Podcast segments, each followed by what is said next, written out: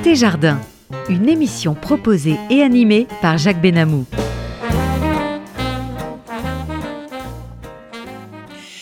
Eh bien oui, bonjour chers amis, euh, votre compagnie Jacques Benamou, côté jardin, et j'ai l'immense plaisir d'accueillir aujourd'hui M. Bernard Accoyer, ancien président de l'Assemblée nationale, pour son merveilleux livre Une affaire d'État, la tentative de sabordage du nucléaire français. Je vous le montre et je vous recommande, si vous avez l'occasion de l'acheter euh, partout, on peut l'acheter à la FNAC, on peut l'acheter par Amazon, etc. C'est une passionnante histoire. Voilà, euh, l'émission, vous pouvez l'écouter bien sûr sur un poste de radio traditionnel à la fréquence 94.8 sur la bande FM. Vous pouvez également la regarder en vidéo en faisant radio-rcj.info en cliquant sur le direct. Et dès ce soir, vous pourrez regarder ça en podcast et en vidéo, bien sûr. Monsieur Bernard Accoyer, connaissant votre modestie, je vais, si vous le voulez bien, supprimer le monsieur au cours de notre entretien. Bernard Accoyer, vous êtes d'abord médecin spécialiste en chirurgie cervico-faciale, reconnu et apprécié. Et puis, vous vous lancez dans la carrière politique, vous occupez de nombreux mandats dans lesquels vous vous distinguez par votre dynamisme et votre éclectisme.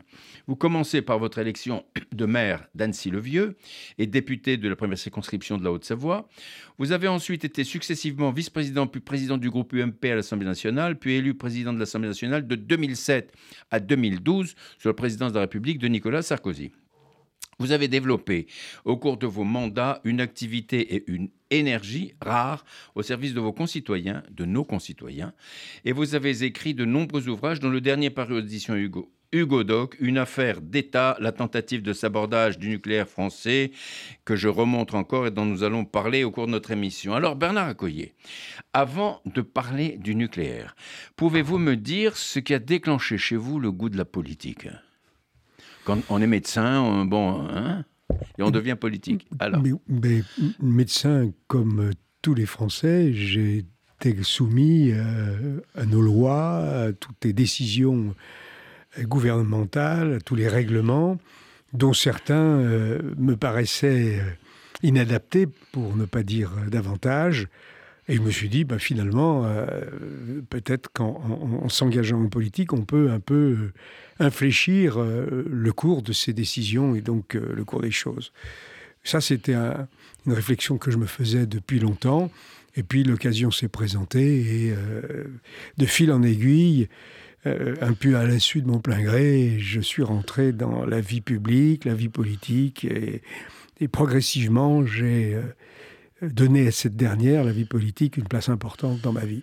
Euh, n'était-ce pas au détriment de votre carrière médicale? Non, parce que vous étiez quand même médecin. Alors progressivement, j'ai pu l'avantage d'un exercice libéral, c'est que l'on peut euh, moduler le temps passé à exercer sa profession, ce qui fait que pendant très longtemps, j'ai euh, pu conduire euh, les deux activités, l'activité publique, l'activité politique et l'activité professionnelle, simultanément, même en adaptant, bien entendu, cette activité professionnelle. C'est formidable. Alors, vous avez une carrière extraordinaire, longue et fructueuse. Euh, donnez, vous avez des souvenirs extraordinaires de, de plein de choses. Est-ce que vous avez à l'esprit deux ou trois faits marquants de votre carrière? Écoutez, oui, c'est des moments assez officiels. Le, jour, le jour où euh, euh, on, passe sa thèse, on, devient docteur en médecine. Euh, le jour où on a quelques succès chirurgicaux ou médicaux qui, qui, étaient inespérés et qui comblent de joie une famille, des proches. Et puis après, dans la vie politique, les moments marquants, ce sont les moments où on accède à une responsabilité, mais aussi les moments où on a l'impression euh, de servir à quelque chose, c'est-à-dire de faire bouger euh, une situation qui euh, nous apparaissait ou qui était vraiment problématique. Mais, le, souvenir le plus fort, c'est le jour où j'ai été élu président de l'Assemblée ah, bah, nationale. Moi, médecin, je ne m'imaginais jamais d'abord devenir député et ensuite encore moins président de l'Assemblée nationale. Qu'est-ce qui vous a mis le pied à l'étrier? C'est Pierre Mazot, non? Oui, c'est Pierre Mazot qui, à l'époque, était élu en, Haute-Savoie et qui cherchait des, candidats euh, pour des différentes élections et qui, m'avait identifié et qui m'a euh, conduit à mettre le doigt dans un engrenage qui a finalement euh, absorbé une grande partie de ma personne. Oui, mais qui est formidable. Vous avez fait tellement de choses au service de la France, c'est extraordinaire. Alors, pouvez-vous, peut-on encore aujourd'hui entamer une carrière politique dans la sérénité avec tout ce qui se passe, avec tout ce qui se dit? Je me dis qu'en quelques décennies, beaucoup, beaucoup de choses ont changé jusqu'à l'actualité effrayante euh, que nous vivons aujourd'hui. Et je pense que l'engagement est différent aujourd'hui parce que euh, il y a eu une dévalorisation des, élus, euh, une perte de pouvoir et d'influence des élus, et du, globalement un affaiblissement des démocraties. Les, démocraties que l'on sert lorsque l'on se fait élire, les démocraties, à force de vouloir donner des droits absolument à tout le monde, à tous les groupes que l'on peut dé déterminer, s'affaiblissent elles-mêmes. Elles ne dépendent plus, défendent plus euh, l'intérêt général euh, et, et, les grandes valeurs qui sont les nôtres, celles de l'Occident, euh, les libertés.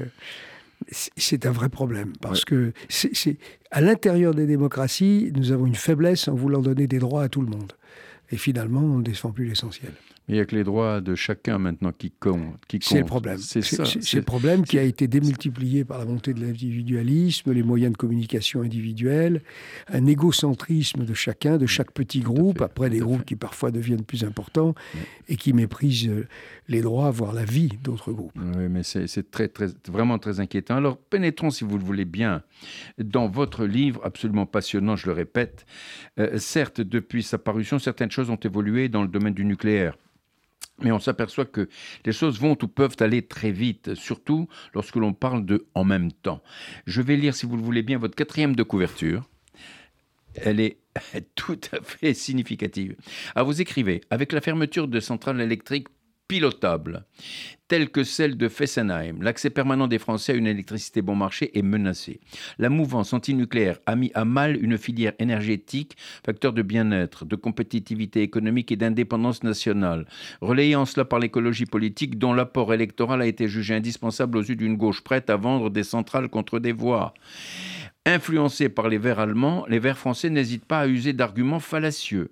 L'essentiel est de gagner la bataille de l'opinion, du vent et du soleil plutôt que de l'atome, même si la production d'énergie nucléaire émet moins de CO2 que l'éolien, le photovoltaïque et surtout le gaz naturel, tous trois défendus par de puissants lobbies industriels. Il est plus que temps de résister aux, di dictats idéologiques, de s'appuyer sur la science et de dire la vérité. Sauf à renoncer à notre confort, à des prix abordables, il n'y aura pas de transition écologique et de sauvetage de la planète sans le nucléaire. Redonnons à la France l'avantage énergétique conquis dans les années 70, quitte à s'opposer à une Allemagne sans atomes, mais dépendante du gaz russe. Il faut quand même le dire. C'est un constat implacable. Est-ce lui qui vous a déterminé à vous, à vous lancer dans, à vous intéresser au nucléaire et vous lancer dans cette bataille? J'ai toujours été passionné par la question science et décision publique. Oui. Et euh, ce qui est développé dans ce bouquin, c'est justement l'ignorance des réalités de la physique, des connaissances de la science et des techniques. Oui euh, avant de prendre des décisions qui ne pouvaient pas répondre aux problèmes euh, énergétiques euh, des pays, et dont la France.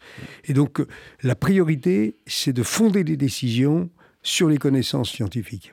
Oui, tout à fait. Alors, quel est aujourd'hui, selon vous, le, le, nombre de centrales et de réacteurs nucléaires en, en, France? 56. Il y en a 56. Oui. Et, et, et il y sont... en avait 58, on en a fermé deux à Fessenheim. Et ils sont, et ils sont en activité, tous Oui, oui la plupart. Et ils ont des chances de il y a, rester. Il y, a de gros, il y a de gros travaux pour leur permettre de fonctionner euh, plus longtemps, euh, au-delà de 50 ans. Donc, une partie est mmh. en travaux pour cela. Mmh. Mais globalement, après euh, un mauvais passage euh, il y a à peu près un an, euh, des phénomènes de corrosion sous contrainte.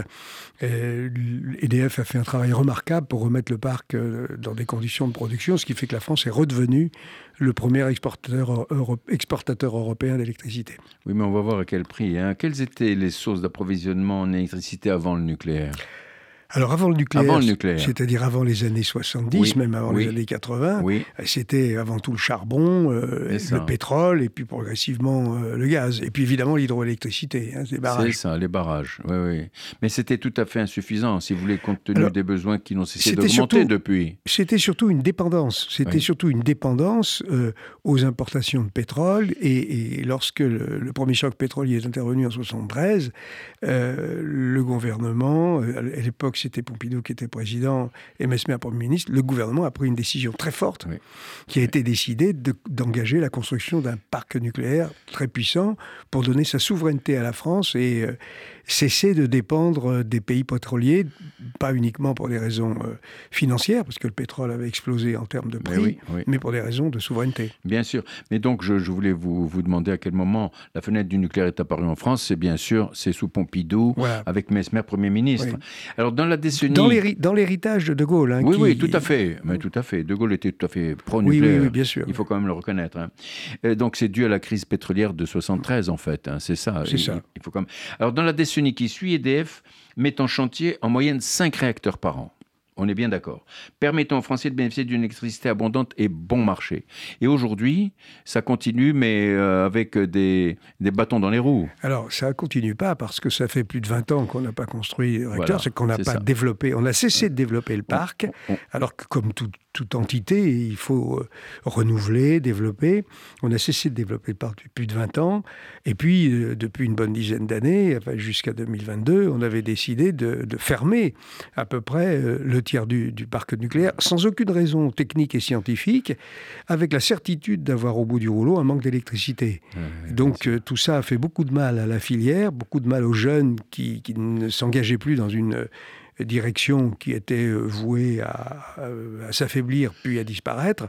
Et donc, euh, c'est tout cela qu'il faut réparer aujourd'hui. C'est le pacte vert, n'est-ce pas? En 97, en 97, ce qu'on appelait le, pacte vert qui a conduit Lionel Jospin, arrivé à Matignon, de fermer à la demande de ses alliés verts le prototype de surgénérateur Superphénix qui portait la promesse de régler le problème des déchets radioactifs. Était-ce n'était-ce pas la, promesse d'une descente vertigineuse du nucléaire? Oui, bien sûr. La France avait une avance considérable avec, euh, avec Superphénix et ce qu'on appelle la surgénération. La surgénération, c'est une génération de réacteurs nucléaires. qui produit plus de combustible que l'on lui en fournit. Oui. Surgénération. Oui, et donc, euh, c'est ce que l'on appelle le nucléaire durable.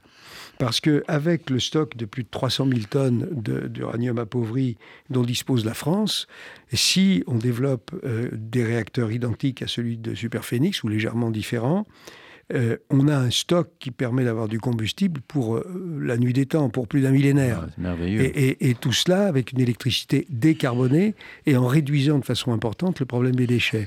Donc euh, il n'y avait que des avantages. C'est le nucléaire durable. C'est pour ça que l'écologie politique a voulu avoir sa peau. On, va, on, va, en parler un peu plus longuement tout à l'heure. Toute la publicité organisée et orchestrée autour du nucléaire ne nourrit-il pas la, la crainte des Français qui en ont une peur presque physique du nucléaire, bien que des risques humains soient euh, les, les, moins euh, meurtriers en France.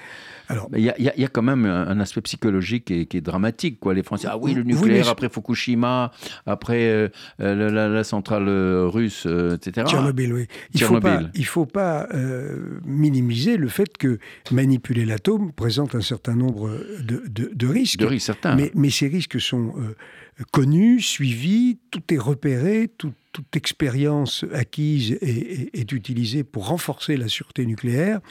oui, on peut le dire, la, sûreté nucléaire dans des pays comme la France est, particulièrement euh, garantie. C'est une obsession de l'exploitant, c'est une obsession euh, des services qui sont voués à, surveiller la sûreté nucléaire. Et donc ce point, oui, euh, ne peut pas être instrumentalisé comme il l'a été, il l'est par les adversaires de l'énergie nucléaire, qui souvent d'ailleurs sont des tenants de la décroissance. malheureusement. On va en reparler. Là, euh, nous sommes en automne. Je sais que vous aimez Vivaldi. Les quatre saisons, voici l'automne. Une petite respiration musicale.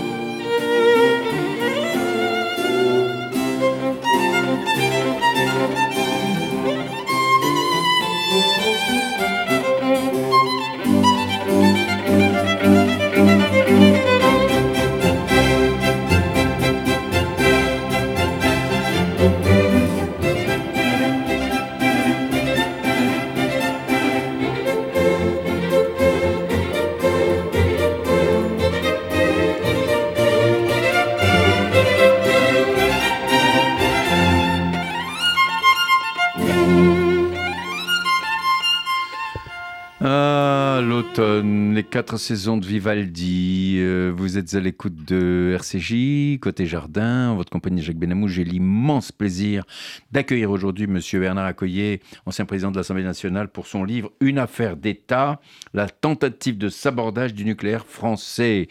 Donc, euh, Monsieur Accoyer.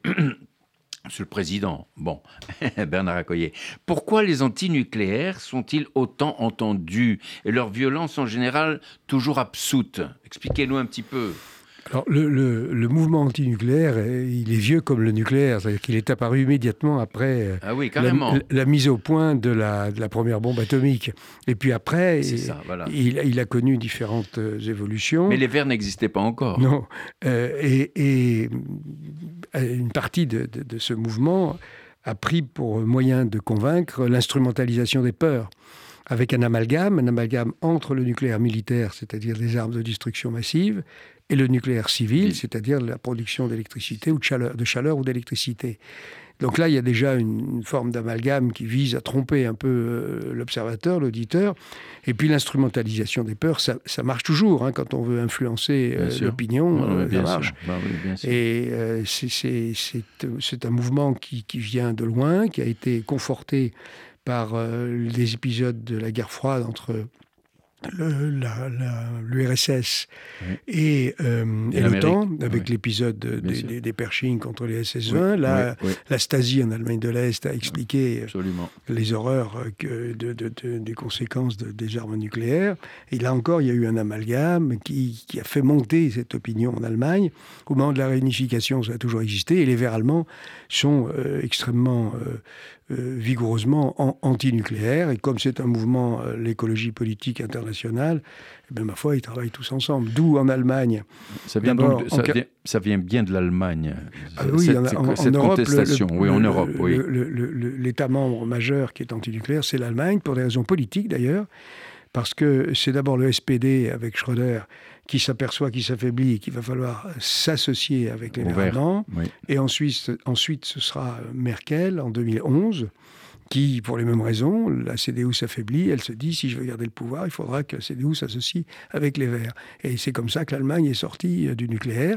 Comme l'Allemagne est très influente au niveau européen, ben, l'Europe a suivi, et la France, malheureusement, euh, n'a pas défendu son nucléaire suffisamment fort, suffisamment tôt. Maintenant, elle le fait depuis quelques temps, et ça, il faut le souligner, c'est une très bonne chose. Mais on a pris euh, beaucoup de retard et on s'est affaibli. Alors, vous parlez dans votre livre du rôle des ONG dans cette obstination antinucléaire. lesquelles sont-elles? À quelles pensez-vous? D'abord les ONG, les grandes ONG, je pense à Greenpeace, je pense à 3WF, je pense à Oxfam, ont des objectifs qui sont assez confus. Hein. C'est surtout devenu des, des, organismes qui ramassent beaucoup d'argent. Mais qui les finance? Et c'est très, très sombre. Hein. Le, financement de ces grandes ONG internationales Est, très, est, très, sulfureux, avec des liens internationaux pour, pour Greenpeace, des liens notamment avec euh, l'industrie éolienne, voire éventuellement des financements euh, internationaux qui ne sont pas toujours euh, destinés à faciliter l'avenir de la France. Donc oui, les ONG posent un problème, sont extrêmement influentes à Bruxelles. elles sont présentes parmi les personnels politiques à Bruxelles, parmi les, les, administrations, et elles pèsent sur les décisions d'une manière tout à fait préoccupante vous pouvez le dire, très préoccupant. Alors, dans votre chapitre, un ministère infiltré, vous, vous écrivez en exergue, le ministère de la Transition écologique abrite de fervents défenseurs des énergies vertes. Les pro-nucléaires rasent les murs. Vous rasez pas les murs, vous, quand même. Alors, euh, euh, ça, c'était avant. avant comment on est, mais comment en est-on arrivé là? C'est ça C'était avant que le, gouvernement ne soit recomposé. Oui. C'est-à-dire que maintenant, le ministère de la Transition énergétique est un ministère qui fait le travail. Mais, mais avant, pendant plusieurs décennies, effectivement, dans ce ministère, euh, la mouvance antinucléaire était très puissante. Elle était très influencée avec des liens avec des institutions publiques telles que l'ADEME, dotées d'un très, gros, très gros budget. Et, tout ça euh, n'a pas encore été complètement résorbé, même si, encore une fois, euh, la ministre actuelle et son, et son cabinet ont suivi une voie complètement différente. Mais enfin, il reste encore dans un certain nombre d'administrations, y compris dans le personnel politique, y compris dans l'exécutif, des gens qui sont réservés vis-à-vis du nucléaire. Mais, mais, comment, pourquoi autant d'irresponsabilité dans ce domaine du nucléaire? C'est quand même incroyable, pour des raisons écologiques. Alors, il y a du dogmatisme, et puis euh, il y a encore une fois derrière euh, euh, des intérêts. Euh, le lobby antinucléaire, c'est aussi le, lobby des énergies renouvelables, c'est aussi le lobby du gaz. Oui, c'est aussi euh, le soutien de certains, de certains États qui ne veulent pas que du bien à la France, pour des raisons concurrentielles, pour des raisons stratégiques. Et donc ce lobby est très complexe, il est très puissant, il faut y ajouter des industriels, même si tous les panneaux photovoltaïques sont quasiment tous en provenance de Chine aujourd'hui, et que les nacelles éoliennes sont en train de filer euh, également vers la Chine. Donc en fait, les énergies renouvelables, non seulement elles sont intermittentes, elles ne produisent qu'une petite partie eh du temps, mais ensuite elles ne ne respectent pas notre souveraineté. Elles nous rendent dépendants vis-à-vis des pays qui ont d'abord des matériaux critiques et ensuite qui ont développé la chaîne industrielle pour les fabriquer. Mais quand on voit les éoliennes, c'est une catastrophe. Il y a des paysages qui sont sublimes euh, près de la mer et même des paysages, quand vous voyez ces forêts d'éoliennes, et il y en a certaines qui ne tournent même pas, on se dit mais pourquoi se gâcher? Oui, c'est une vraie question, parce qu'en réalité, si la France avait continué à s'appuyer essentiellement sur son nucléaire et sur euh, l'hydraulique, on n'aurait pas On n'aurait pas eu besoin de tout cela. et on a quand même dépensé environ 150 milliards pour développer des éoliennes, des panneaux photovoltaïques qui sont disséminés un peu partout, qui exigent des programmes fantastiques de construction de nouveaux réseaux, c'est-à-dire de nouvelles lignes électriques, avec tous les problèmes que ça va poser, pour un montant qui a déjà été programmé de 100 milliards d'euros. Donc, si vous voulez, il y a un gâchis incroyable.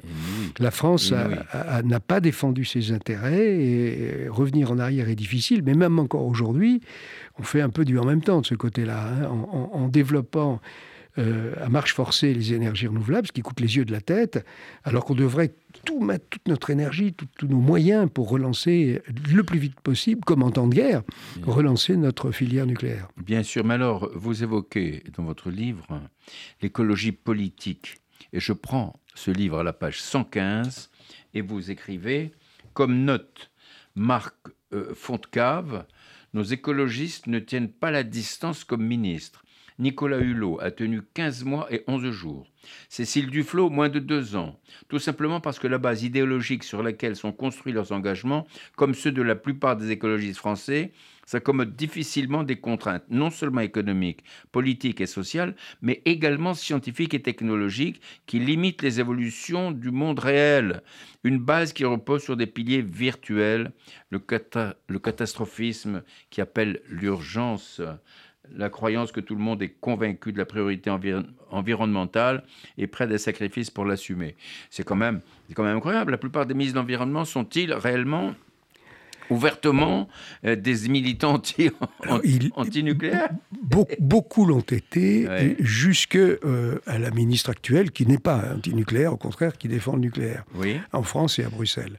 Mais avant, nous avons eu euh, un nombre de ministres de l'environnement euh, antinucléaire, ouvertement antinucléaire, qui, qui, était extrêmement important. On peut citer la dernière en date, c'est Madame Pompili, d'ailleurs qui vient d'être nommée euh, pour être récompensée je ne sais où. Euh, et puis également le ministre emblématique était Hulot. Hulot.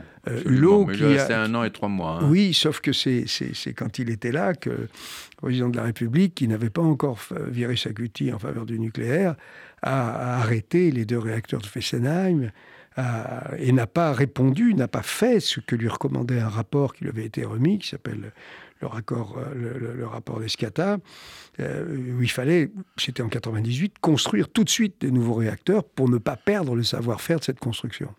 Mais oui. Mais alors, euh, à votre avis, hein, à votre avis, les effets de Grenelle de l'environnement n'ont-ils pas été délétères pour le nucléaire? Alors, Grenelle de l'environnement, pour euh, Vous avez assisté, non rafraîchir, non, rafraîchir la, mémoire, c'est euh, euh, un pacte qui avait été euh, signé avant l'élection présidentielle de 2007, où la plupart des candidats s'étaient engagés euh, à signer le pacte écologique de Nicolas Hulot. Et, la suite de cela a été le Grenelle de l'environnement, où euh, le gouvernement a rencontré essentiellement les ONG environnementales, lesquelles évidemment étaient toutes antinucléaires, et donc elles, elles ont poussé le gouvernement à ne pas défendre autant qu'il aurait fallu à ce moment-là le nucléaire, en tout cas pas le gouvernement, mais le ministère de l'Environnement, à ne pas défendre le nucléaire autant qu'il aurait fallu, et à développer, sans que cela présente beaucoup d'intérêt, les énergies euh, intermittentes que sont l'éolien et le solaire. Nous allons retrouver Claude Nougaro, Toulouse. Écoutez, vous aimez bien Claude Nougaro, monsieur Bernard Accoyer. On l'écoute.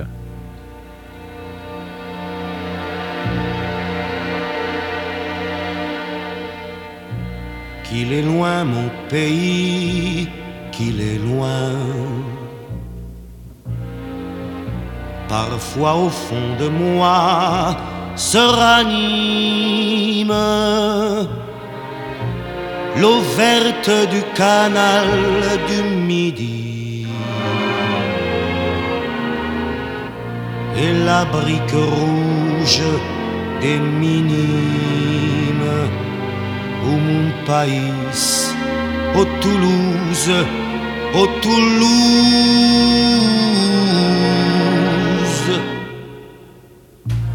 Je reprends l'avenue vers l'école. Mon cartable est bourré de coups de poing. Ici, si tu cognes, tu gagnes. Ici même les mémés aiment la castagne.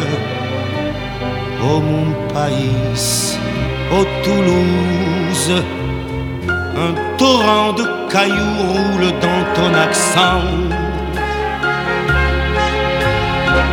Ta violence bouillonne jusque dans tes violettes se traite de con à peine qu'on se traite. Il y a de l'orage dans l'air et pourtant l'église Saint-Cernin illumine le soir d'une fleur de corail que le soleil arrose peut-être pour ça, malgré ton rouge et noir. C'est peut-être pour ça qu'on te dit ville rose. Je revois ton pavé ma cité gasconne. Ton trottoir éventré sur les tuyaux du gaz. Est-ce l'Espagne en toi qui pousse un peu sa corne Ou serait-ce dans tes tripes une bulle de jazz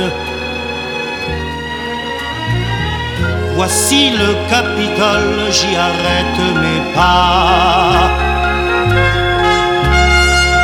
Les ténors enrhumés tremblaient sous leurs ventouses. De papa.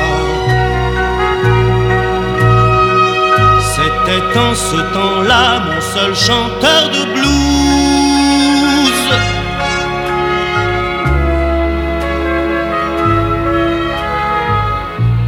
Aujourd'hui tes buildings grimpent haut.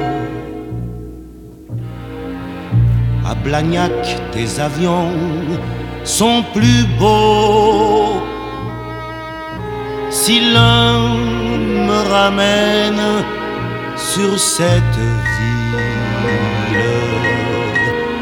pourrais-je encore y revoir ma pincée de tuiles mon pays, ô Toulouse, ô Toulouse.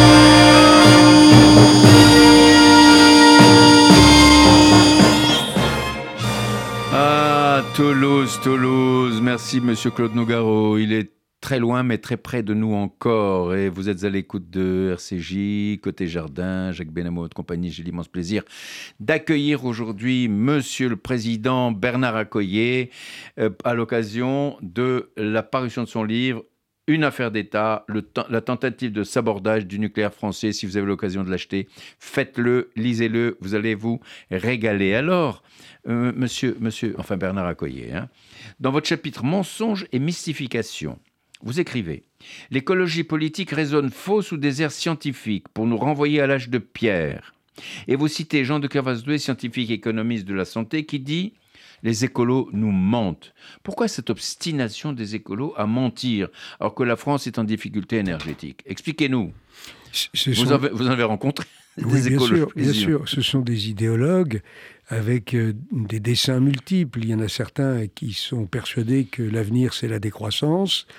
D'autres qui ont euh, une vision beaucoup plus politique, qui euh, s'opposent euh, globalement à, à l'économie de marché, au, au- capitalisme. Euh, ce sont des motivations qui sont assez, assez diverses. Et puis il y a également euh, le côté assez séduisant euh, du vent, du soleil, de la nature, qui tourne le dos à, une industrie dont on, on- dit qu'elle est dangereuse. Elle, a des risques, mais ils sont parfaitement maîtrisés. Aucune autre industrie au monde ne maîtrise autant ces risques, ne les répertorie autant, n'en tient autant compte. Et euh, c'est ce qui fait qu'il est plus facile de faire peur à l'opinion publique que de la convaincre qu'une technologie assez complexe, qui peut comporter des risques, est la solution. Et donc, euh, ils surfent, su- ils surfent là-dessus, avec, comme euh, on- peut le dire aussi, une impunité. Ils racontent un, certain nombre de, mensonges, mais c'est très difficile de, contrer. En trois mots, euh, on dépeint une situation cat- catastrophique. Et il faudrait euh, quelques minutes pour expliquer que ce n'est pas vrai. Donc, euh, dans ce monde où tout va si vite, où euh, on capte les arguments euh, de manière extrêmement succincte, c'est beaucoup plus difficile d'expliquer que la science a raison plutôt qu'une affirmation qui condamne telle ou telle technique ou telle ou telle pratique. On a eu le même problème avec les biotechnologies. Avant de m'intéresser au nucléaire, je me suis beaucoup intéressé aux biotechnologies qui décideront euh, de l'avenir alimentaire de la planète, et en particulier en raison du réchauffement climatique. Et la France, là encore, s'est privée d'un domaine dans lequel elle était particulièrement compétente, sous la pression de ce que l'on appelait à l'époque, vous vous en souvenez, les faucheurs volontaires. Oui, absolument. Euh, euh, on, parle, on parle de l'interdiction du glyphosate. Et- et scientifiquement, il est, il est prouvé que c'est pas aussi nocif que certains veulent le dire.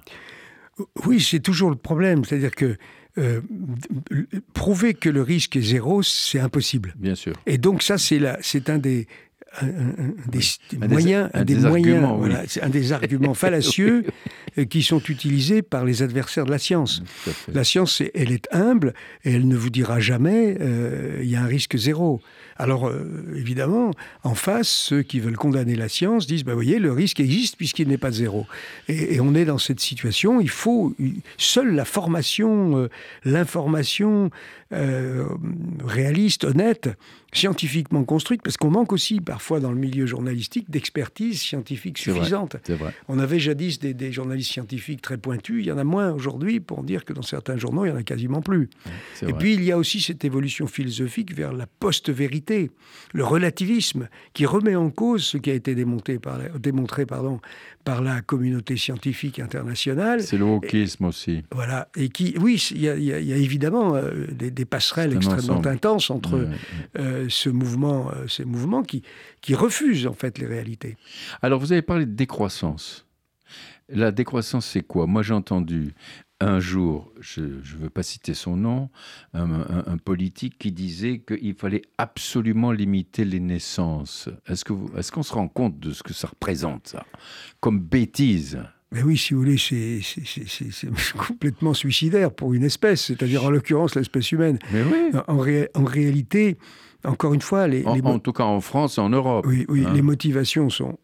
Oui, oui, mais c'est le développement économique, hein, c'est le Bien progrès. sûr, Donc le progrès scientifique Bien qui sûr. maîtrise la démographie et qui fait que les sociétés décident d'avoir la démocratie qu'elles souhaitent euh, avoir. Bien sûr. Et s'il faut un niveau culturel, un niveau social, euh, et surtout un niveau financier, qui permettent de faire ces choix. Et, et- et le progrès, il dépend toujours du progrès scientifique. C'est toujours les connaissances qui ont fait euh, avancer la santé, l'alimentation. Si on a euh, euh, réduit de façon très importante le problème de la faim dans le monde, même si celle-ci existe encore, c'est parce que on a développé les produits de l'agro- euh, l'agroalimentaire et avec bien entendu toujours comme tout dans technique, il y a des inconvénients, mais la somme des avantages est sans comparaison avec les inconvénients. Et pour en revenir au glyphosate, ce que je vous disais, c'est que la, la- la preuve de l'innocuité ne peut être faite. Et donc, je, parle des doses qui sont les doses raisonnables. Euh, à partir de là, euh, on voit ce qui se passe. Encore une fois, il peut y avoir des accidents avec ces produits qui ne sont pas anodins. Mais ce qu'il faut faire, c'est la balance bénéfice-inconvénient.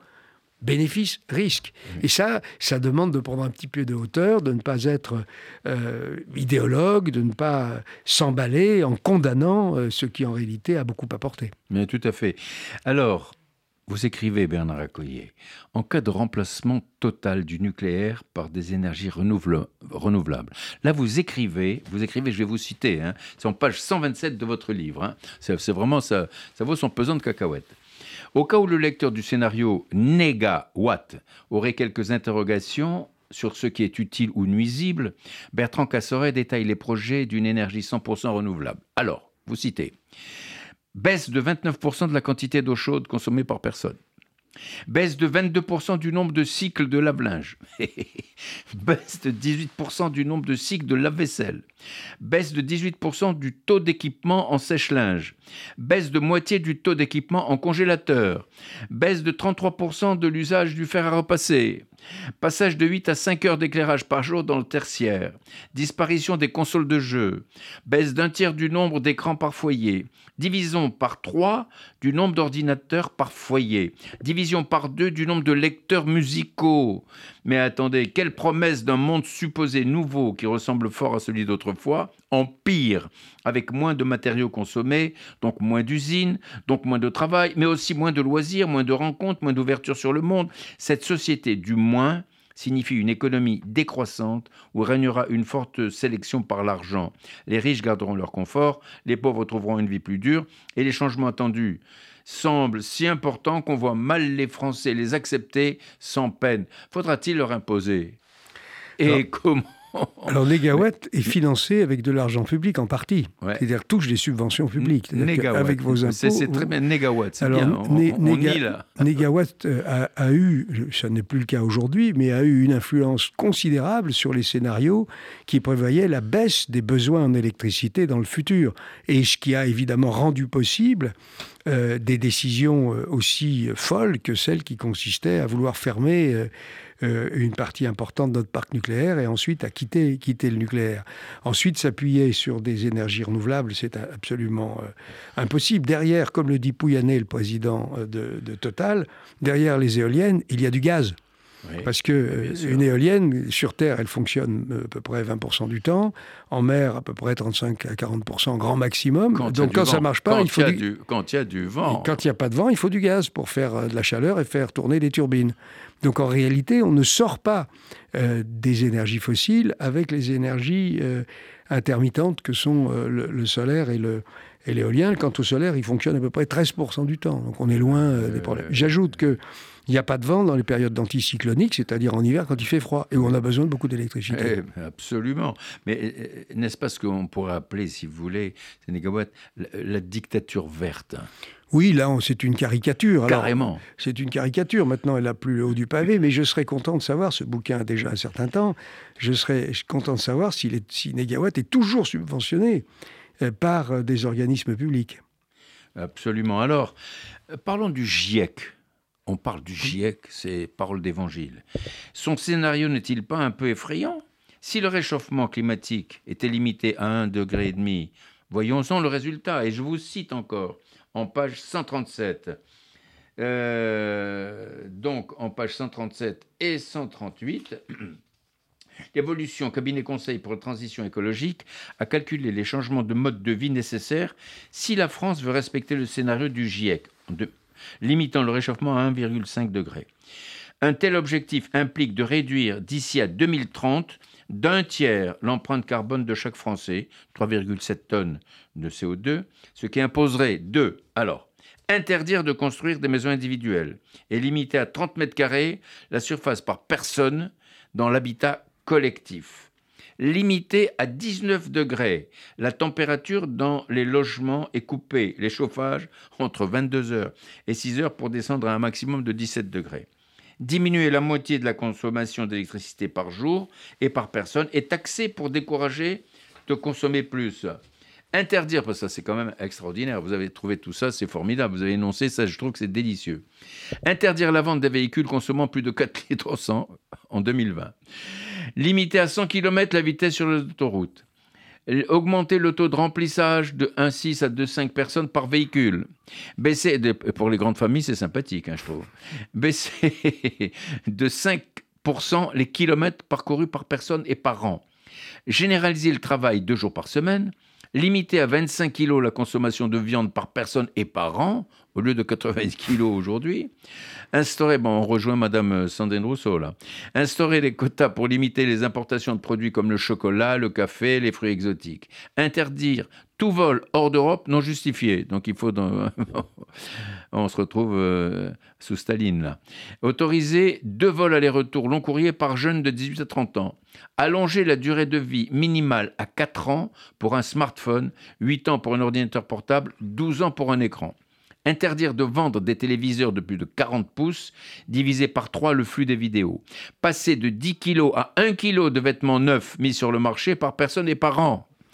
Diviser par 3 les émissions de gaz à effet de serre des services publics et privés, dont ceux de la santé et de l'éducation. Les maladies rares ne seront plus soignées et une éducation complète pour tous ne pourra plus être garantie.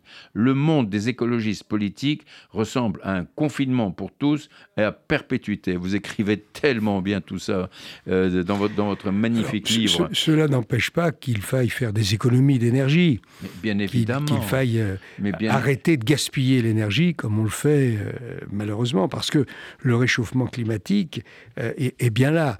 Et il faut euh, tout faire pour le restreindre. Mais c'est la raison pour laquelle nous avons besoin d'une énergie décarbonée, oui. et donc euh, de cette énergie nucléaire Ben oui. qui permettra d'avoir de l'électricité de façon fiable à un prix abordable.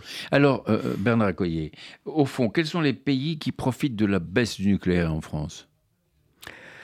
Alors, ce sont les concurrents euh, de la France, les producteurs de gaz. Pensez à la Chine aussi. Les, pro- alors, les- les producteurs de, de- de machines alternatives, c'est-à-dire de panneaux solaires et de et de d'éoliennes. Oui. Les producteurs de gaz, avant tout. hein. On voit bien ce qui s'est passé euh, en Allemagne avec cette dépendance au gaz russe. Et aujourd'hui encore la dépendance au gaz. L'Allemagne a dépensé euh, près de 600 milliards d'euros pour installer des éoliennes et des panneaux solaires. Et son, son, euh, euh, ces émissions euh, de, gaz à effet de serre, de, gaz carbonique, sont encore considérables. Je dirais même des gaz à effet de serre parce que les gaz naturels, c'est du méthane, et le méthane a un effet de serre très puissant, et il y a des fuites de méthane. Donc c'est aussi, le méthane pèse dans le, bilan climatique, et, il y a une urgence d'ailleurs à, à réduire ces fuites, et, ceux qui comptent sur le gaz pour diminuer leurs émissions en remplaçant les centrales à charbon par les centrales à gaz, c'est le cas de l'Allemagne, eh bien, euh, apporte un nouveau problème avec le méthane, avec le gaz naturel qui est du méthane. Alors, Bernard Accoyer, euh, votre carrière politique, vous la mettez un peu entre parenthèses. Mais quelle est votre activité aujourd'hui? Je crois que vous êtes encore dans la recherche, dans la réflexion sur le nucléaire. C'est quoi? Qu'est-ce que vous je me suis, j'ai effectivement pris mes distances avec la vie politique en arrêtant mes derniers mandats Oui. électoraux, qui étaient Oui. des mandats locaux d'ailleurs, et euh, je me consacre désormais à- au fonctionnement avec euh, un certain nombre d'amis euh, d'une- d'un think tank, d'une ONG qui, qui s'appelle Patrimoine nucléaire et climat, PNC France Oui, qui euh, essaye d'expliquer pourquoi nous avons besoin de cette énergie, comment on peut euh, retrouver euh, une meilleure situation énergétique grâce à la filière nucléaire, pourquoi il faut relancer cette filière qui est la troisième filière industrielle française avec 220 000 emplois, derrière l'automobile et l'aéronautique, en sachant que l'automobile va souffrir énormément avec les voitures euh, électriques. Et donc ça, ça, m'occupe beaucoup, ça me conduit à, à travailler. Est-ce que c'est ouvert euh, tous ou- Ah oui, bien sûr, oui. Il y a Euh, un site qui s'appelle PNC euh, France. Oui, euh, PNC .org. France. PNCFrance.org, oui. oui, Et là, org. Et les gens peuvent adhérer, ils peuvent Oui, oui, bien sûr. participer, D'ailleurs, c'est une- peuvent- voilà. c'est- Qu'est- c'est- Qu'est-ce qu'il faut nous faire sommes totalement bénévoles. Oui, bien sûr, Nous ne- j'imagine. nous- nous n'acceptons aucune, aucune aide financière de quelque entreprise que ce soit liée de près ou de loin à la Oui. filière nucléaire. Et c'est notre spécificité, d'ailleurs, et nous tenons beaucoup à cette indépendance, à ce bénévolat, euh, qui compte encore mm, une fois beaucoup d'experts extrêmement compétents et quelques euh, personnes comme moi qui connaissent un peu les systèmes de, de prise de décision et qui essayent de faire passer les messages. Mais c'est formidable. Donc, répétez l'adresse Alors, P- pncfrance.org. PNC France. D'accord. PNCFrance.org. Alors, on, a- on arrive presque au, au- au bout de l'émission, mais on a encore du temps. Alors, Bernard Accoyer, le président Macron a dit et annoncé un vaste plan de relance du nucléaire français avec la construction de six nouveaux réacteurs. Il a souvent dit une chose et fait le contraire avec sa devise du en même temps. Peut-on lui faire confiance? Et où en sommes-nous aujourd'hui de ces promesses? Alors, on avance un petit peu. Encore une fois, il y a une ministre, euh, Agnès Pannier-Runacher, qui suit euh, le retour du nucléaire et qui euh, s'en s'en occupe. Oui, Bon, globalement, ça n'avance pas assez vite parce que oui, la situation euh, de l'accès à l'électricité pour euh, les ménages comme pour les entreprises oui. reste marquée d'une part par un prix qui a été euh, presque multiplié par deux, avec une incertitude sur, euh, sur ces hausses euh, qui vont venir encore, de nouvelles Mhm. hausses, Hmm. et deuxièmement une incertitude sur la capacité du système à produire suffisamment d'électricité pour ne pas avoir à subir des délestages ou des baisses de tension, comme vous avez pu le voir récemment annoncé Oui. dans la presse. Tout à fait. Oui. Donc c'est pour cette raison que nous pensons à PNC France et que je pense qu'il faut tout faire pour relancer de façon beaucoup plus vigoureuse la filière, construire le plus vite possible de nouveaux réacteurs et surtout prolonger le plus longtemps possible le parc qui existe de manière à ce que la France recouvre, comme c'est déjà un peu le cas aujourd'hui, euh, son, euh, son autonomie en matière d'électricité et son statut d'exportateur. Eh bien, écoutez, euh, espérons que vous serez entendu. Espérons que vous serez entendu. Nous arrivons pratiquement au, terme de, notre émission. Mais en tout cas, j'étais particulièrement heureux de vous, de vous accueillir, de vous recevoir. Et je rappelle à nos auditeurs que M. Bernard Accoyer est l'ancien président de l'Assemblée nationale et qu'il a écrit ce livre absolument magnifique, je le dis, je le répète, Une affaire d'État, la tentative de sabordage du nucléaire français. Achetez-le, lisez-le, c'est absolument passionnant. Bernard Accoyer, je vous remercie. Merci Jacques Bénamou. Au revoir. Au revoir.